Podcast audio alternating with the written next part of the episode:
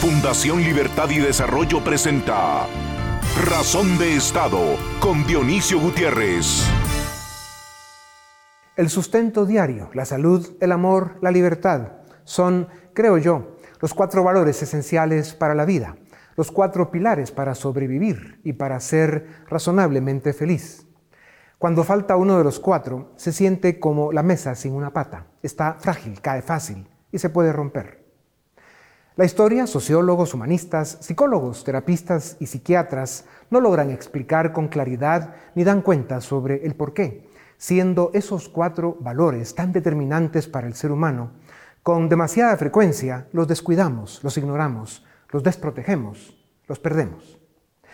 De los cuatro valores que dan valor a la vida es la libertad, la que en un momento dado toda una nación puede perder sin libertad no hay democracia, no hay Estado de Derecho. Sin libertad no hay condiciones para que la economía ofrezca solución a los problemas sociales. Sin libertad no hay libertad.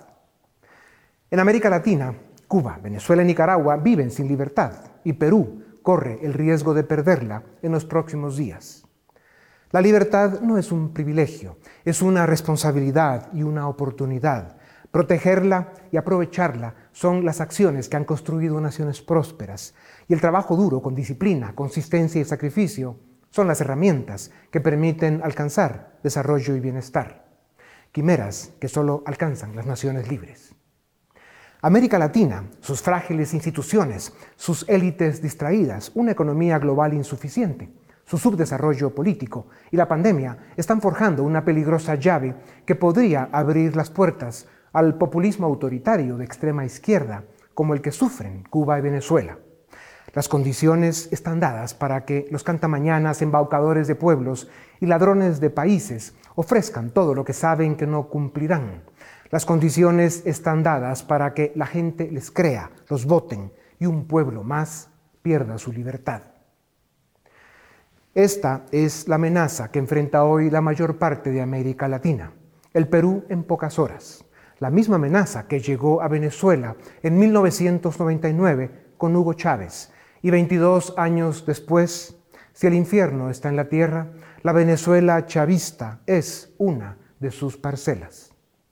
Desde esta tribuna hemos peleado y defendido la causa de la libertad para Venezuela. Hemos expuesto y señalado a los cobardes y a los enemigos de la libertad. Y hemos rendido honor y homenaje a los héroes que siguen luchando desde Venezuela por la democracia en Venezuela. Hace unos días un querido amigo me recordó la historia de un niño negro, nieto de esclavos, abandonado por su familia y a quien una familia judía de escasos recursos adoptó a principios del siglo pasado. Aquel niño trabajó toda su vida ayudando a la familia que le dio la oportunidad de conocer y apreciar la vida y los valores que la hacen vida aquel niño negro, amante de la música, cantó en 1967 por primera vez What a Wonderful World, qué maravilloso es el mundo. A Louis Armstrong, el sustento diario, la salud, el amor y la libertad no le llegaron fácil. Vivió una vida de trabajo y sacrificio. Vivió y murió luchando cada segundo de su vida por esos valores que hacen que la vida merezca la pena. Eso queremos para América Latina, eso queremos para Venezuela y para los países que viven bajo la opresión y la tiranía. El mundo y la vida son dos maravillas de la creación y a través de la historia de la humanidad los cuatro valores, como en la parábola de las monedas o los dones, nos fueron dados para luchar con honradez y dignidad por nuestra felicidad. Así, el sustento diario como resultado de un trabajo digno, salud y amor, ¿por qué no? Y la libertad son los dones que permiten vivir y morir en este mundo, que puede ser, si queremos, el cielo en la tierra. ¿Y por qué no? A continuación, el documental En Razón de Estado Las debilidades institucionales de los estados latinoamericanos, la insuficiente fuerza de la economía global y la pandemia están facilitando y promoviendo de forma progresiva desde 2019 que América Latina sufra un rebrote del populismo autoritario de izquierda que tanto daño ha hecho a nuestro continente. Los datos están a la vista, como lo demuestran la devastación económica, el endeudamiento desbordado para programas clientelares, la pérdida de libertades civiles y el aumento de la pobreza en Venezuela, Argentina, Nicaragua, Bolivia, Cuba y otros que cayeron en la trampa populista. En Argentina y Bolivia, la esperanza de romper con las cadenas del socialismo autoritario y las políticas económicas fracasadas sucumbió ante el discurso populista de los herederos de Cristina y Evo. En México, el populismo de izquierda se consolida de forma alarmante con AMLO. La tierra de Benito Juárez ya está pagando las consecuencias. En Chile y Colombia, la revuelta social ha puesto en jaque a dos grandes referentes latinoamericanos de estabilidad política, referentes de construcción institucional y de evolución integral. Analistas serios opinan que esas revueltas sociales no son espontáneas ni son casualidad. Afirman que son un plan de desestabilización orquestado en Caracas por el dictador y sus cómplices populistas en otras geografías. Perú, Honduras, Colombia, México, Chile y Brasil tendrán elecciones en los próximos 18 meses y las cosas no pintan bien para la democracia republicana, el Estado de Derecho y la libertad. ¿Por qué América Latina parece condenada a caer una y otra vez en manos de caudillos autoritarios, populistas charlatanes y corruptos oportunistas? ¿En qué estamos fallando los ciudadanos? ¿Cuándo comprenderemos que la verdadera pandemia que sufre América Latina se llama subdesarrollo político? ¿Cuándo aprenderemos que la democracia republicana, el respeto a la ley y la libertad no son la varita mágica que enriquece naciones, pero sí los únicos valores que ofrecen la oportunidad, la cual solo se alcanza con mucho trabajo, disciplina y sacrificio los latinoamericanos no hemos sido capaces de instalar democracias republicanas ni economías suficientes para generar oportunidades para todos. La corrupción y la incompetencia de muchos políticos y la indiferencia de las élites ha evitado que se consoliden instituciones que dan vida a democracias republicanas funcionales. Venezuela vive un drama para el que ya no se encuentran palabras para explicarlo. La pobreza extrema, el abandono del Estado, la violencia, la corrupción, la tiranía, la opresión, los presos políticos, el todo roto, escaso y las colas convirtieron a la otrora rica tierra de Bolívar en uno de los países más pobres, reprimidos y atrasados del planeta. Es un territorio donde la vida humana vale poco o nada. Por eso, Extraña tanto que Perú esté a punto de caer en la misma pesadilla, en la misma trampa mortal. El próximo 6 de junio, los peruanos votarán por su próximo presidente entre dos opciones cuestionables, pero una de ellas, la peor, el comunista Pedro Castillo, es el representante del castrochavismo en el Perú. Aunque los peruanos tienen razones para estar desencantados con la política, los datos indican que desde 2006 hasta 2019, el Producto Interno Bruto del Perú creció en promedio al 5%. Durante ese tiempo la pobreza bajó del 41% al 15%, siendo el país que más redujo la pobreza en ese periodo de tiempo de acuerdo con el PNUD.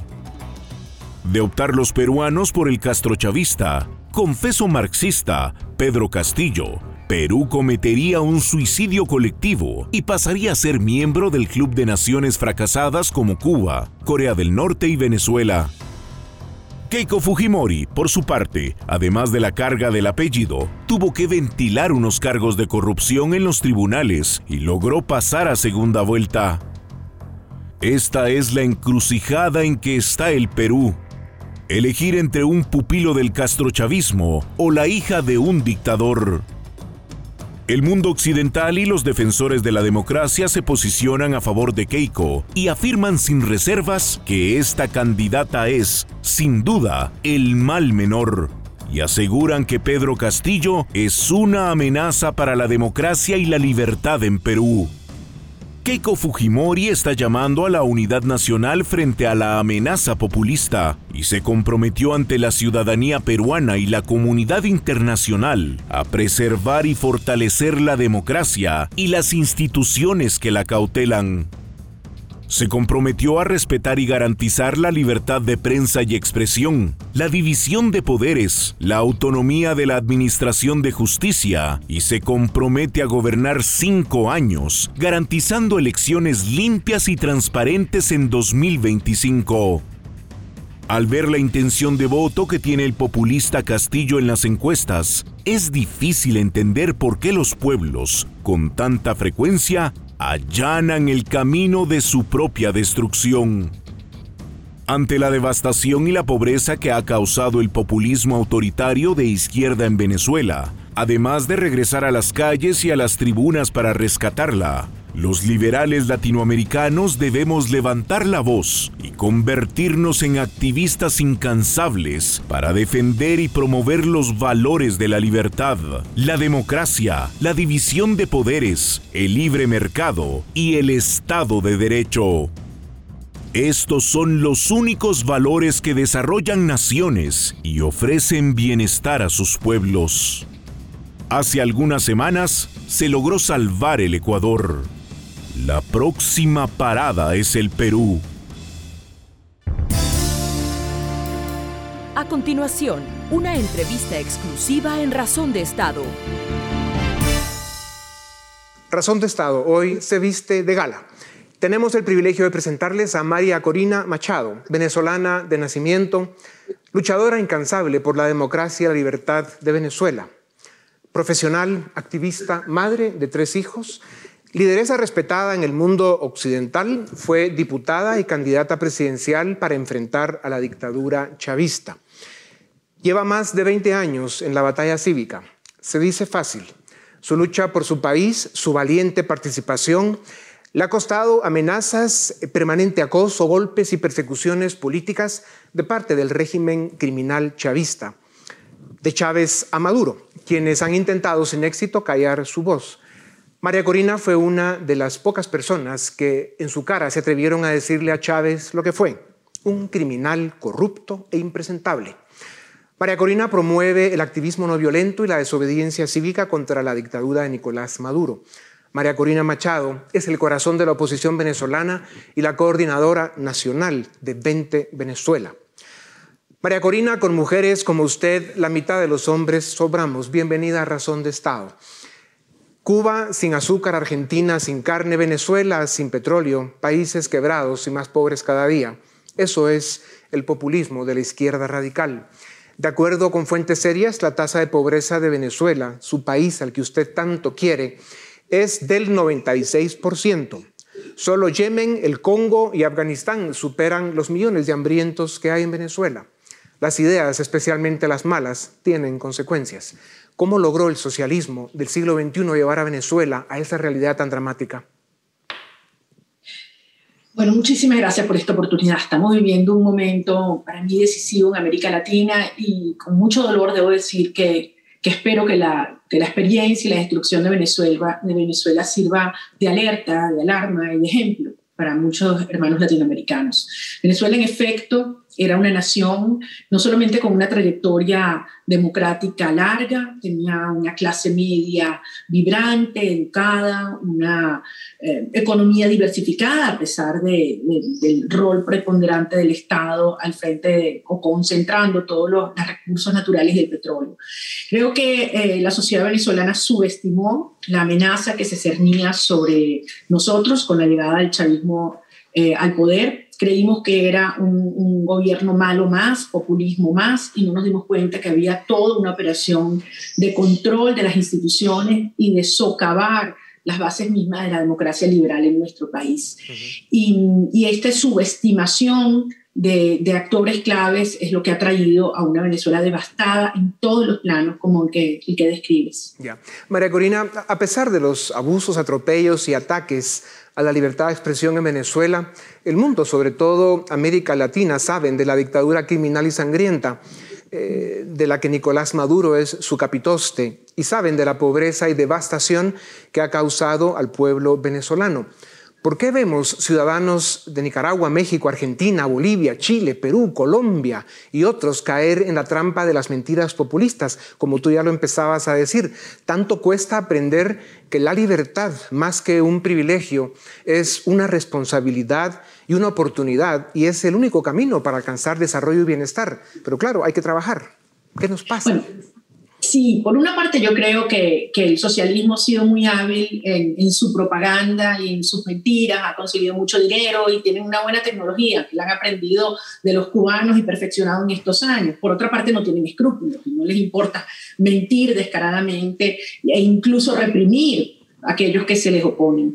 Pero además yo sí creo que nosotros nos ha faltado, los, los liberales, los que creemos realmente en las economías abiertas, en la prosperidad, en el emprendimiento, en la propiedad, eh, eh, lograr transmitir nuestras, nuestras ideas con la evidencia en la mano, porque allí están. Es decir, basta con ver cuáles son los países que prosperan hoy en día en el mundo y cuáles son los que se han hundido en la miseria. Bueno, yo creo que hay una responsabilidad compartida y, sí creo que los venezolanos hemos pagado un costo altísimo en vidas, en dolor, en aprender esta lección. Pero no tengo dudas que cuando logremos desalojar esta tiranía del poder, Venezuela será uno de los primeros, la sociedad venezolana, promotores de las ideas de libertad que, que sí funcionen. María Corina, para Venezuela, en relación con la comunidad internacional, el saldo es triste y vergonzoso el abandono y la traición del occidente democrático es evidente desde que Chávez instaló una dictadura en su país.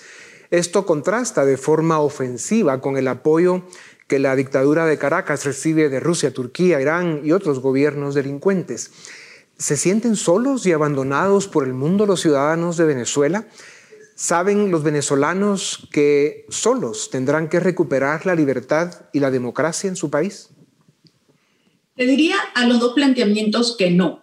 El primero, porque sí estuvimos mucho tiempo solos.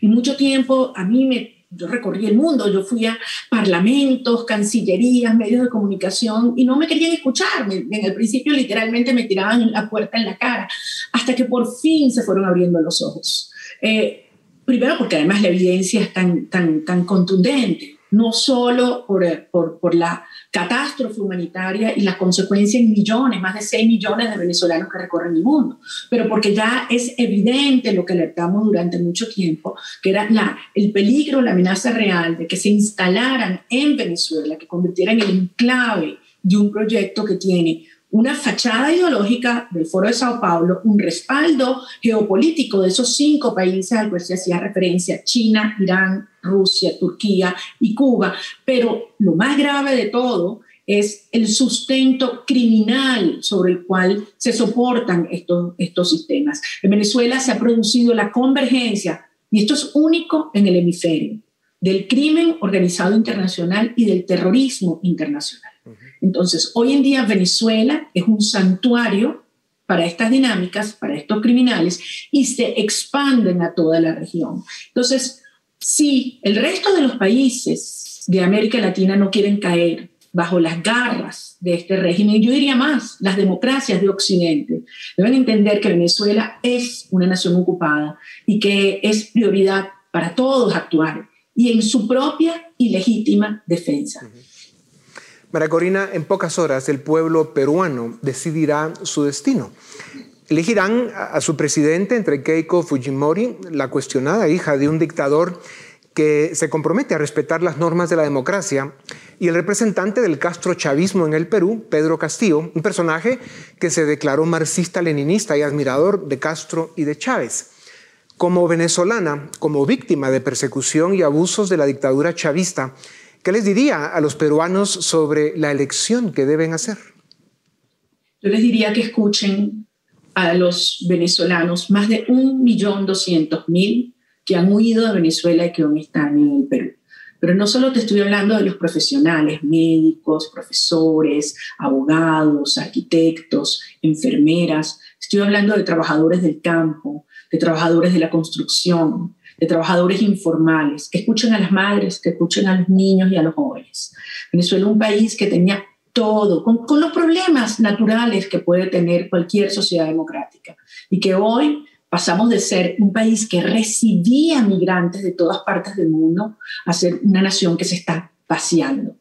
Escuchen, escuchen el testimonio de un trabajador que gana dos o tres dólares al mes. Escuchen el testimonio de los trabajadores del campo, los productores que les han expropiado y saqueado sus tierras, los estudiantes que han dejado a sus compañeros, a sus sueños, a sus estudios por la mitad simplemente porque tienen que mantener a sus familias que se quedan aquí. Entonces yo, yo siento que el Perú efectivamente, como dice, está ante la decisión más importante de su vida una decisión de un día puede afectar décadas, generaciones. Y la elección para mí trasciende lo ideológico. Tiene que ver entre un sistema corrupto y que exista justicia, entre un sistema opresor, un sistema que ofrezca libertades, un sistema que va a buscar fragmentar, enfrentar, dividir a la sociedad peruana o un sistema que puede producir el reencuentro de toda una sociedad. María Corina, después de las elecciones del domingo en Perú, vienen las de Honduras en noviembre y en 2022 irán a las urnas Colombia, Chile y Brasil. México tendrá elecciones parciales de Congreso y gobernaciones. Las cosas no pintan bien para la democracia liberal y republicana en América Latina, como ya lo decías, no porque sea el modelo político que nos gusta, sino porque es el que ha demostrado dar mejores resultados para los pueblos. Desde 2019, analistas serios, funcionarios de gobierno y expresidentes de Iberoamérica están denunciando que las protestas violentas y los movimientos de desestabilización que vimos en Chile y estamos viendo en Colombia eh, y en otros países no son casualidad. Tú ya mencionabas eh, el, fenómeno y el drama del grupo de Puebla y sus planes perversos para América Latina. Es más, afirman que son el resultado de un plan siniestro fraguado por la dictadura en Caracas y sus cómplices en el socialismo del siglo XXI. ¿Qué opina y qué sabe usted de esto? Son años de misión, años advirtiéndoles a nuestros amigos demócratas de, de la región lo que se estaba fraguando. Y mucha gente no quería creer, no creía posible que un país como Chile, a tantos kilómetros de Venezuela, pudiese ser afectado con la presencia de, agentes de inteligencia, la, la, infiltración en las comunicaciones y con agentes este, físicamente allí. Y bueno, los organismos de, inteligencia, como bien has dicho, han demostrado que tanto en el 2019 como más recientemente en estas últimas semanas en Colombia ha sido un claro proceso estimulado desde, eh, desde el régimen Castro chavista madurista. De modo que, eh, como, como bien dices, yo creo que no hay un solo país, no hay un solo país en la región que esté a salvo.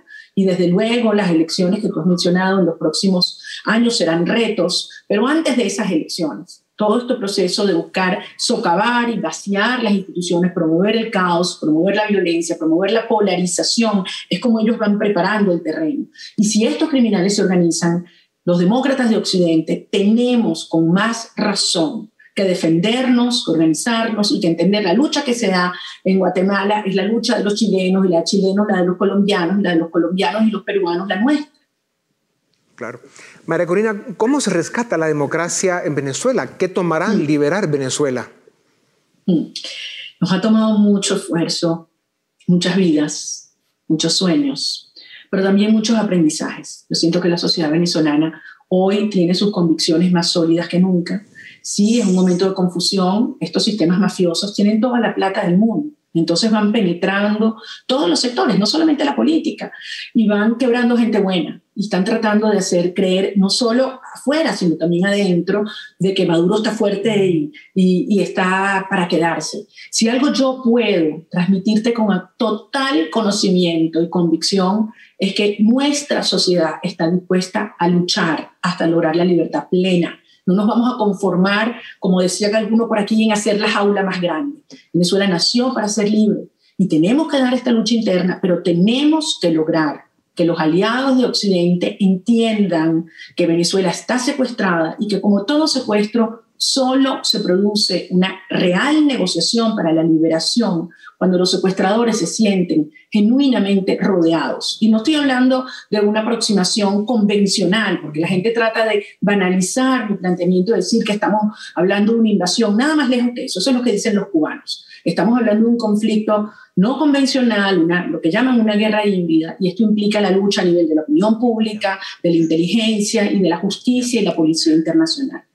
María Corina, el expresidente Andrés Pastrana de Colombia, Álvaro Vargas Llosa y otros analistas e intelectuales de Iberoamérica han afirmado en esta tribuna que puede caer Perú en las eh, garras del castrochavismo y lo veremos en pocas horas. Y afirmaron también que pueden caer Honduras, Colombia, Chile, Brasil y México.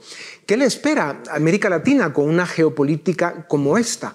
¿Cómo eh, queda Venezuela en su lucha por la libertad y la democracia con un vecindario que en estas circunstancias estaría totalmente intoxicado?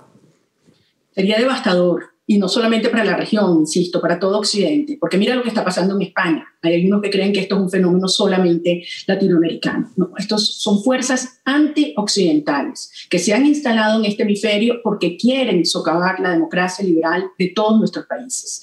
De modo que si algo debe servir lo que hemos vivido los venezolanos, lo que hemos resistido los venezolanos, es precisamente para que en estas naciones no se produzca el horror que hoy estamos viviendo. Sería devastador pero estamos dedicando todo nuestro esfuerzo a que eso no ocurra. Y yo tengo plena, y plena confianza y esperanza que así como se logró en Ecuador, eh, tampoco ocurre en Perú. Reaccionemos en apoyo a Colombia y las oportunidades que nos ofrecen Honduras, Argentina, Brasil y México sean en un regreso hacia las libertades, la prosperidad y la justicia. María Corina, los que sabemos eh, los niveles de sufrimiento que usted ha vivido a través de, los años en que la dictadura chavista ha estado eh, tomando el territorio venezolano, eh, admiramos enormemente eh, su valor, su consistencia y su persistencia. Es, es, impresionante.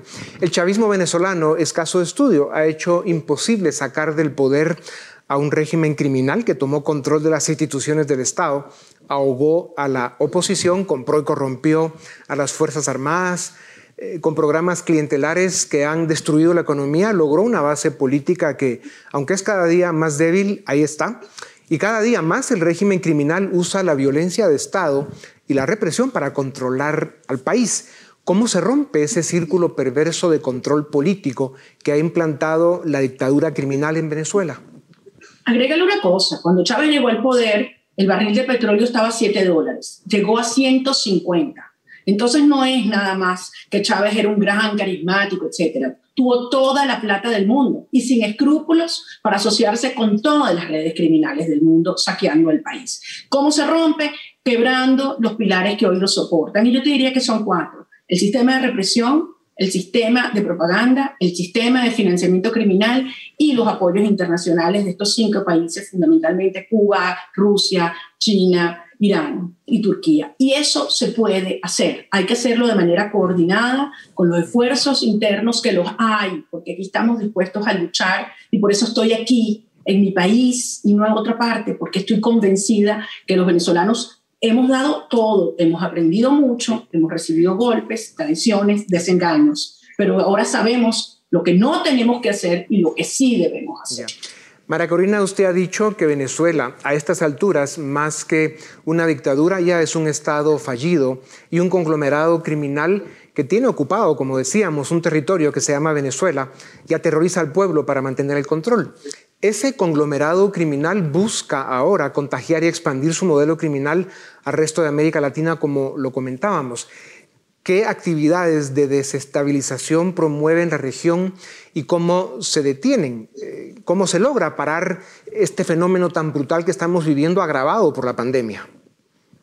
Eh, tienen muchos mecanismos. Uno son en las redes sociales, en los medios de comunicación, son súper hábiles. Cuando eh, uno ve las matrices, las formas como van descalificando ciertas personas o cómo van agarrándose las causas las causas sociales para sí, infiltrando la protesta, eh, incentivando la molestia social, provocando violencia y provocando a las autoridades, algo que lo vimos claramente en Chile, está pasando en Colombia ahorita, em, y desde luego financiando duramente a aquellos actores afines a sus ideologías y que se oponen a, a, los gobiernos democráticos. Es un momento donde, de verdad, de corazón te digo, mira, a veces creemos que esto es un problema de los políticos y yo, yo vengo de la sociedad civil, yo soy ingeniero, yo jamás pensé dedicarme a la política y, y digo, esto es una lucha existencial y en tanto en cuanto ciudadanos tenemos que asumirlo como prioritaria. De lo contrario, vamos a perderlo todo, nuestra libertad, nuestras familias y nuestros países.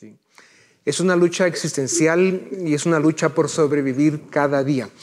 María Corina, le deseamos ánimo, fuerza y libertad. Eh, la historia ya la tiene en un pedestal, es cierto, con gran dolor y frustración, pero el mundo libre la admira y la respeta. Eh, sabemos que Venezuela tendrá una gran presidenta en usted. Sabemos también que será más pronto de lo que todos creemos. Eh, ese mismo respeto y esa admiración también la tenemos desde esta tribuna para usted. Muchas gracias. A ustedes también gracias. Esto es Razón de Estado. A continuación, el debate en Razón de Estado. ¿Qué tal? Muy buenas, bienvenidos a Razón de Estado, a la sección del debate.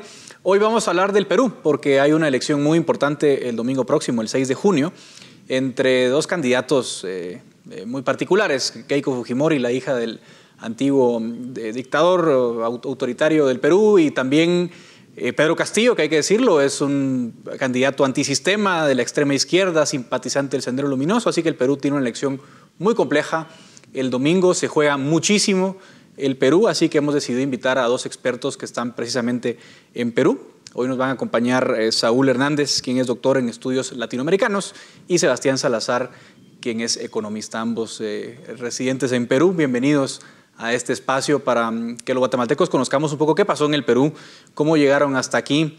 Eh, ha sido una elección muy particular, el Perú ha vivido momentos difíciles, la pandemia yo creo eh, puso algunas eh, cosas particulares sobre la mesa, le fue muy mal al Perú particularmente, fue uno de los países más afectados por la pandemia en América Latina, el sistema de salud se vio muy superado por, por la pandemia, económicamente el Perú cayó un 11% en el Producto Interno Bruto, es decir, todo esto supongo sumó muchísimo al descontento y la elección fue muy particular. Saúl, quisiera empezar contigo preguntándote cómo llegamos hasta aquí. Vi que fue una elección en primera vuelta entre 19 candidatos, eh, el más votado que fue Pedro Castillo apenas sacó el 19%, eh, Keiko Fujimori sacó como el 12 o 13% y los nulos y blancos prácticamente eran el segundo lugar de los votos, como el 18%. ¿Qué pasó, Saúl, eh, en el Perú? ¿Cómo llegamos hasta aquí en tu, en tu concepto? Bueno, gracias por la invitación. Yo creo que no se puede explicar la crisis actual sin hablar de Odebrecht, ¿no? La crisis de Odebrecht y de, todo, todo el escándalo del abajato destruyó la moral, digamos, de la clase política peruana. De hecho, tiene todos los expresidentes, si no con causas abiertas, en la cárcel. Incluso vivimos el episodio trágico de Alan García con lo cual eso originó eh, la disolución, si quieres, del sistema político, ¿no? Eso permitió que entraran actores totalmente nuevos y a eso se le une que un quinquenio que esperábamos que fuese un quinquenio totalmente pacífico, tranquilo, con un personaje como PPK, acostumbrado a las alianzas y al poder, terminó siendo un quinquenio totalmente acontecido, en el cual se disolvió un Congreso, eh, se dieron dos vacancias presidenciales y llegamos con un presidente que nadie esperaba, que era Sagasti, de un partido que tiene una bancada completamente minoritaria en el Congreso. Entonces, yo uniría la crisis de Odebrecht con la crisis del coronavirus y la pandemia, que es mundial, y también, y con esto cierro un poco mi comentario, la crisis que están viviendo los sistemas políticos en todo Occidente. O sea, desde hace décadas estamos viendo cómo la crisis de los sistemas políticos, eh, por ejemplo, el bipartidismo español PSOE-PP, eh, el, bueno, antes, 30 años antes de Acción Democrática COPEI, hay una crisis de representación gigantesca que se articula con la crisis de Odebrecht y con el coronavirus y crea esta tormenta perfecta en la que nos encontramos. Claro, eh, Sebastián, eso que dice Saúl me parece fundamental. Es decir, hubo eh, bueno, desde Fujimori en adelante prácticamente todos los presidentes han estado imputados o señalados o acusados o, de alguna forma, eh, digamos, vinculados a cuestiones de corrupción y eso creo que es un detalle importante. Lo digo también porque Guatemala de alguna forma tiene números muy parecidos. También ve, Sebastián, que la corrupción, el caso Odebrecht, haya sido también en buena parte la causa de lo que estamos viendo ahora. Sí, eh, muchas gracias primero por la invitación, gracias a, este, a ti, gracias a Saúl por participar. Y sí, estoy de acuerdo con lo que dice Saúl, eh, y diría que desde antes de Fujimori, porque de hecho Alan García es en el 85 y repite en el 2006, y es muy lamentable lo, lo que pasó con él.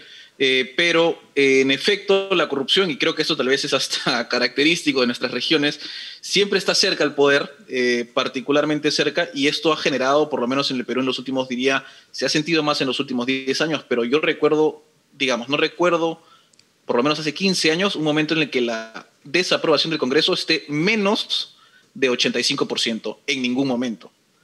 digamos, en el mejor momento la desaprobación era 87 por decir algo. Entonces, y de otras instituciones también, con el Poder Judicial. Y esto, sumado a una buena cantidad de crisis políticas que al final se lograban resolver de una u otra forma, este, sin llegar a mayores, ha generado esta, esta tendencia, esta de alguna forma división que creo que además se siente también. Eh, Ecuador recientemente tuvo un cambio, ¿cierto? Con Guillermo Lazo, pero hay una división bien fuerte que se siente en Ecuador y creo que se siente en toda la región. Y esto ha decantado en alternativas, por lo menos en el Perú, eh, que uno pensaría ya habían sido superadas, porque como lo han descrito, uno de los este, que se han llegado a la segunda vuelta, Pedro Castillo, ni siquiera es Chávez, ni siquiera es Evo, sino es eh, Fidel hace 70 años. Entonces, este, ha habido tanto movimiento que hemos llegado a esto, digámoslo así, ¿no? Ahora, una, una, una cosa que me llama la atención, Saúl, es que eh, algo que se, en lo que se parece en Guatemala y Perú, es que son países donde no hay partidos políticos institucionales. Generalmente las elecciones giran en torno a una figura muy fuerte, a un hombre, una persona, un candidato. Eh, eso había sido básicamente la regla en Perú eh, por lo general en los últimos años. Eh, sin embargo, aún así, Pedro Castillo, por ejemplo, yo lo miraba las encuestas previas y no se le miraba por ningún lado. ¿Cuál ha sido para ti la clave de ese fenómeno concreto de Castillo? Yo creo que lo de Castillo sí se debe a la pandemia. La pandemia pegó muy duro en el sur del país. Además, Castillo viene de las luchas sindicales por la educación en el año 2017. Entonces, si te fijas, la educación fue hiper recontrafectada con el tema de la pandemia y él se monta allí y por eso tiene un voto que nadie esperaba, que se dio en las encuestas que salen clandestinamente la última semana porque son ilegales publicarlas, y yo creo que es debido fundamentalmente a, la pandemia. Ahora bien, el caso de Castillo también tiene que ver con un voto histórico antifujimorista que vota por quien pongan ahí.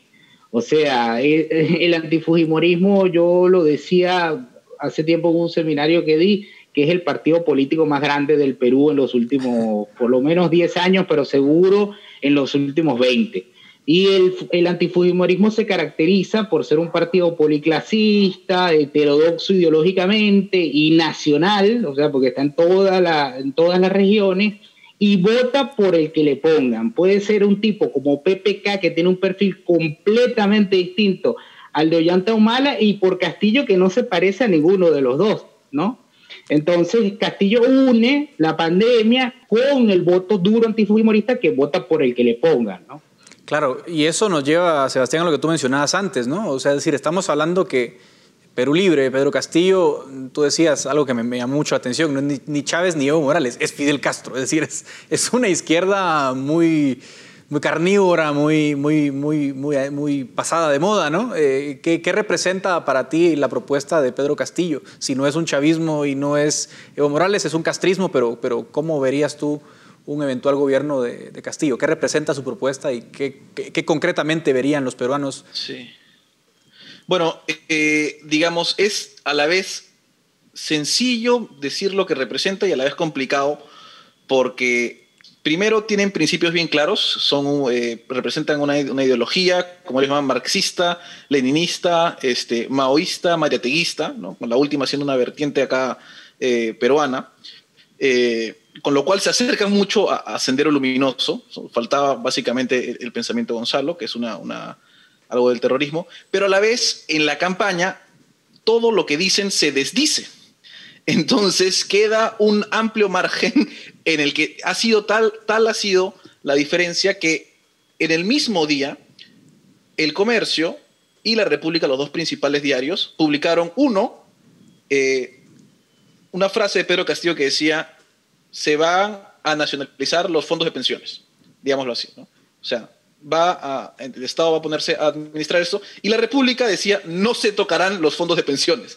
Entonces, eh, hay, una, hay una diferencia ahí bien grande de lo que en realidad va a ser, siendo probablemente lo más cercano a lo que ya se ha venido haciendo, que es una izquierda marxista con ideas de desde cerrar las, este, prohibir las importaciones, producción nacional, salirse de, de una gran cantidad de tratados internacionales, imponer impuestos de 80%, 70% a las empresas transnacionales. Entonces, en realidad, a cualquiera que más o menos ha vivido en este siglo, entenderá que eso significa eh, llevar al Perú a una crisis similar a la que ha tenido eh, durante la pandemia. Y, la verdad que hoy día, me parece, o ayer veía una proyección y, ciertamente con las propuestas que se hace de, de Pedro Castillo, no estaríamos como en la pandemia, pero no sería tan distinto tampoco de una pandemia en general.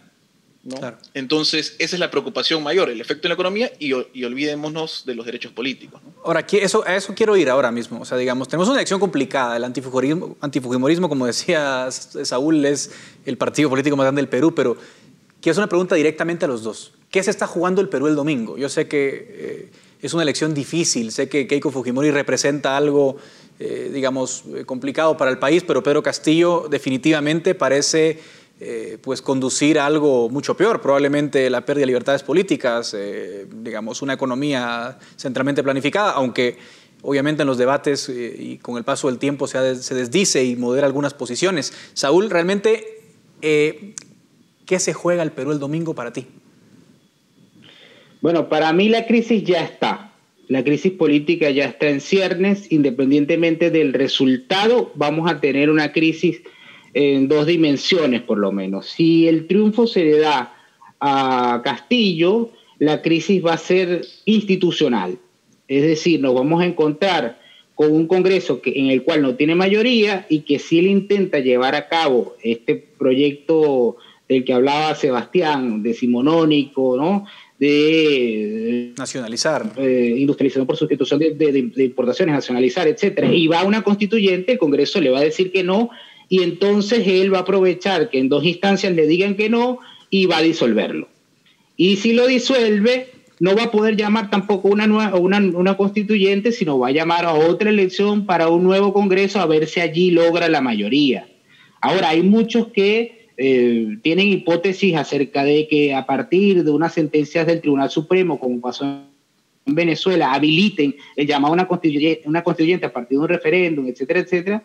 Igual en cualquiera de los escenarios de cualquier invento jurídico que haya, va a haber una crisis institucional. Y si gana Keiko, Keiko sí tiene un apoyo en el Congreso de las distintas bancadas, pienso en la bancada de López Aliaga, en la bancada de Hernando de Soto, en la bancada de Acuña, que le darían un grueso para poder mantenerse tomando medidas paliativas para la crisis de la pandemia, etcétera, pero va a tener la, la calle calentada, como está pasando probablemente en Chile o en Colombia. Ahora, ahí esperaríamos la destreza de Keiko Fujimori para elaborar programas sociales que contengan esas medidas que van a tomar Cerrón y el Partido Perú Libre para calentar la calle y producir una conmoción. Ahora, Sebastián, eh, quiero hacer la pregunta concreta. O sea, ¿qué se juega el Perú el domingo? Porque ver a Mario, para, para mí ver a Mario Vargas Llosa eh, pidiendo el voto por Keiko Fujimori es eh, casi vivir en un, en, un, mundo paralelo. O sea, era impensable. Eh, ¿qué, ¿qué, tanto se juega el Perú para que Mario Vargas Llosa salga a decir, miren, perdón, yo he sido enemigo del Fujimorismo toda mi vida, pero por favor, digamos, se está jugando el futuro del país, hay que votar por Keiko. ¿Tú lo ves igual que, que don Mario? Sebastián. Este, lamentablemente creo que es el caso. Eh, yo creo en, esa, en esa, de hecho, cuando Mario Barajosa da su apoyo tan rápido a Keiko Fujimori ante lo que significa Pedro Castillo, eh, me pareció algo que no esperaba de él. Dicho sea de paso, logró poner, y es muy difícil, todo ese tal vez rencor o ese odio, ese rechazo que sentía hacia el Fujimorismo, que ha cultivado durante 30, 30 años o un poco más, este, ponerlo de lado y, apostar por algo realmente eh, que es el modelo, el sistema o cómo hemos ido avanzando. Yo creo que lo que se juega el Perú básicamente es, es su vida, al fin y al cabo, ¿no? Es, es lo que nos jugamos todos, es, es ver si es que de alguna manera podemos avanzar sobre las bases que ya hemos construido hayan sido construidas como hayan sido construidas, pero que nos han traído una gran cantidad de avances. Y no es cierto lo que a veces dicen este, algunos eh, voceros de, Perú Libre o, de la izquierda, y es que hay una gran cantidad de, desigualdad, etcétera, o pobreza que nos ha traído el modelo. Y la verdad que no es cierto por ningún lado, porque Perú ha sido uno de los países que más ha crecido en la región. Y, por ejemplo, en el sector, la pandemia, el sector de salud es 95% público y quieren darle más preponderancia al público cuando el ha sido un desastre todo lo que se ha hecho a nivel público. Eh, y además creo que hay una frase que justamente dijo Pedro Castillo, hoy día estamos martes, me parece, eh, el, debate que fue el domingo, y es, y lo dijo tal cual, ¿ah? el Estado tiene que controlar al mercado. Lo dijo así, no dijo, no dijo el mercado, o sea, el Estado no puede estar controlado por el mercado o a, o a merced del mercado, sino que el Estado va a controlar el mercado. Lo dijo con esas palabras tan claras y eso creo que nos, nos lleva a, a una gran cantidad de experimentos que se han hecho a nivel este, sociales que siempre han fallado. No ha habido ninguno que funcione y ha traído siempre más pobreza. Y la verdad que al final Perú tiene que decidir si es que va a seguir creciendo con los errores que tiene y mejorando con lo que tiene o va a decir buscar una ruta que ya ha demostrado siempre que lo único que trae es pobreza. Saúl, podemos en, en qué, eh, en poco tiempo que nos queda, tal vez tengo una pregunta un poco difícil, pero ¿en qué se parece y en qué no se parece Pedro Castillo a los fenómenos como el chavismo, como Evo Morales, como Correa? ¿Qué similitudes y qué diferencias ves tú como para hacer algún tipo de paralelos? Eh, es una pregunta muy difícil porque es, es inédito lo que estoy viendo. O sea, yo recuerdo que en el año 98, cuando Chávez hizo campaña, se paseó por todos los medios de comunicación, se corrió al centro, habló de la tercera vía de Tony Blair, intentó seducir a partir de la idea de la democracia participativa estuvo en todos los medios de comunicación estimular el voto y sin embargo Castillo ha jugado a no pasearse por ningún medio de comunicación, a evitar las entrevistas y en ese sentido un líder elocuente, carismático, un gran comunicador, que, es un encantador de serpiente como nos tienen acostumbrados algunos líderes de, de la izquierda latinoamericana. Entonces en eso es totalmente inédito.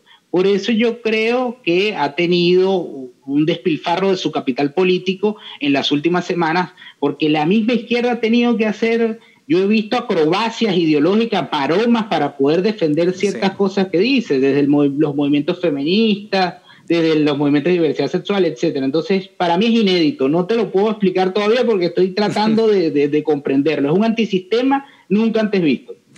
Yo, coincido con esa visión eh, porque creo que es un fenómeno muy distinto a lo que hemos visto, pero siento que el Perú se juega muchísimo el domingo, así que les agradezco muchísimo a ambos por habernos ayudado a entender un poco mejor lo que pasa allá en el Perú. Así que muchas gracias Sebastián y Saúl y también gracias a la audiencia por su atención. Esto es Razón de Estado. Razón de Estado con Dionisio Gutiérrez es una producción de Fundación Libertad y Desarrollo.